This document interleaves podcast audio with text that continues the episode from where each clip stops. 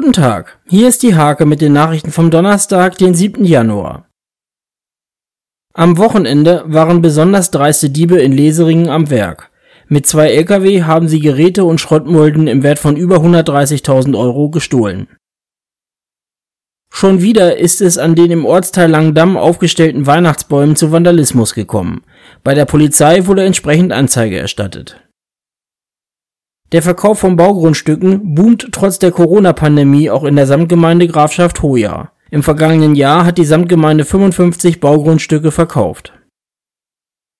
Archäologen haben in Hoya das Fundament einer Windmühle aus dem 17. Jahrhundert freigelegt. Die Mühle bestand nach zwei Bränden und mehreren An- und Umbauten bis ins Jahr 1955 die Gemeinde Esdorf will mit einem weiteren Neubaugebiet für mehr Baugrundstücke sorgen. Das hat Esdorfs Bürgermeister Jens Lange in seinem Rück und Ausblick betont.